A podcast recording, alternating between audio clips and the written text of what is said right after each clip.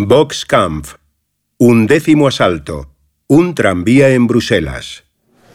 Ahí seguimos, sentados en el mismo sitio, en el hall del Hotel Intercontinental de Madrid, escuchando el relato de Noah Klieger, varias horas después, recordando su historia y la de otros boxeadores que también fueron púgiles en el campo de concentración, pero lo especial de la de Noah es que su relato continúa más allá de Auschwitz.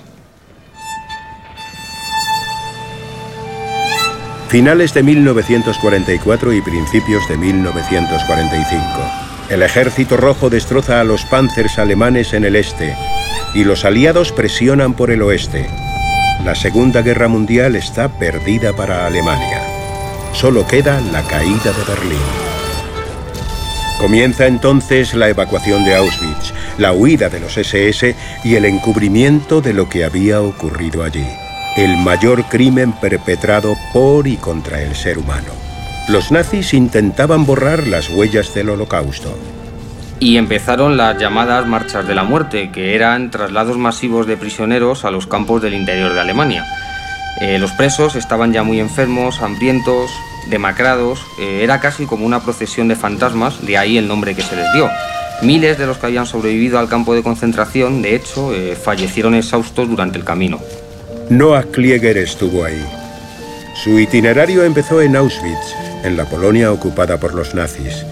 Siguió en Mittelbau-Dora, en Nordhausen, en la región de Turingia, y terminó en Ravensbrück, cerca de la ciudad de Fürstenberg.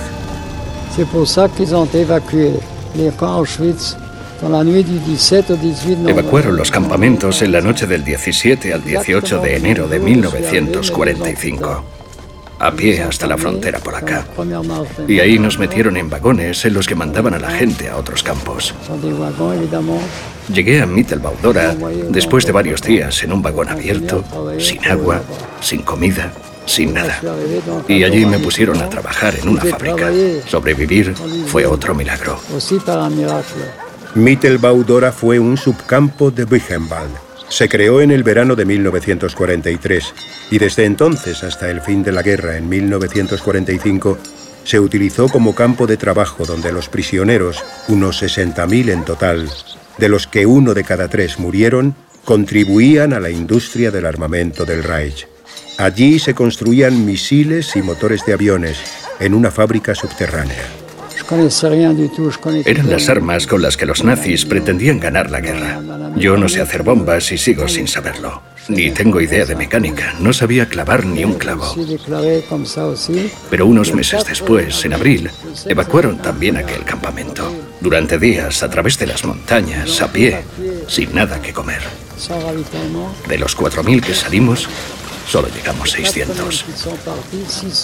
Los otros murieron en el camino. Y a finales de abril, el prisionero 172.345 fue liberado en Ravensbrück y volvió a llamarse Noah Klieger. Noah estaba libre, pero no sabía muy bien qué hacer. No sabía dónde ir, dónde estaba su familia, qué había pasado con sus padres ellos, cuando él fue detenido, estaban huyendo de las persecuciones, eh, las emboscadas de las SS o la Gestapo para apresar a los judíos. Descubrí que mis padres habían sido detenidos y enviados a Auschwitz como yo. Mi padre sobrevivió en Auschwitz I e hizo la misma marcha de la muerte que yo. Y mi madre estaba en Auschwitz II Birkenau y tuvo la suerte de que, después de dos semanas, necesitaban costureras para la confección de los uniformes del ejército alemán. Ella no sabía coser, pero se ofreció cuando preguntaron quién era costurera. Tenemos los mismos genes, porque mi madre también se inventó una cosa que no sabía hacer. Ni yo sabía boxear, ni ella sabía coser. La enviaron a un campamento en Alemania y así se salvó. Sus padres también sobrevivieron al holocausto, pero Noah, que entonces no lo sabía, emprendió su búsqueda. Primero en París.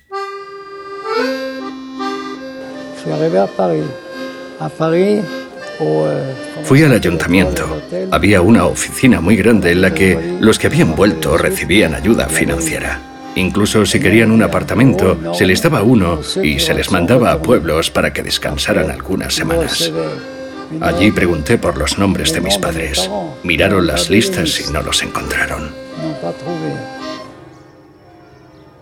Después Noah viajó hasta Bruselas, la ciudad donde fue arrestado por las SS. Pensó que quizás sus padres seguían allí. Fue a casa de uno de sus amigos no judíos de la resistencia. Y cuando abrió la puerta...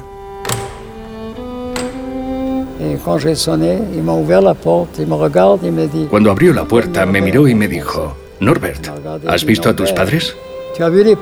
Ahí entendí que volvía a tener padres. Yo dije que no, a lo que él me respondió. Pero si han estado aquí hace diez minutos.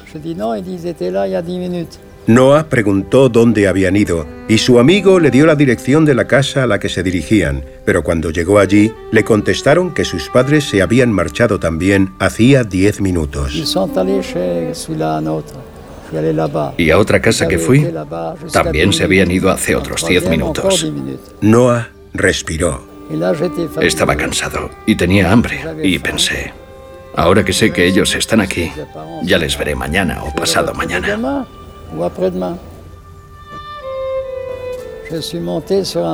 Así que me subí a un tranvía, al número 5, uno que daba la vuelta alrededor de Bruselas.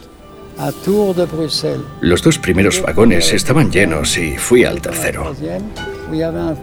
Me senté enfrente de una pareja y después de unos minutos escuché que la señora que estaba frente a mí le susurraba a su marido.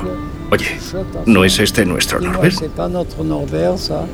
Yo estaba muy delgado y aún no me había salido pelo. Sí, yo soy vuestro Norbert.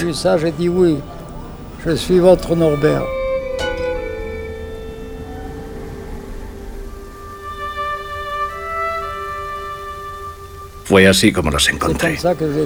En un tranvía.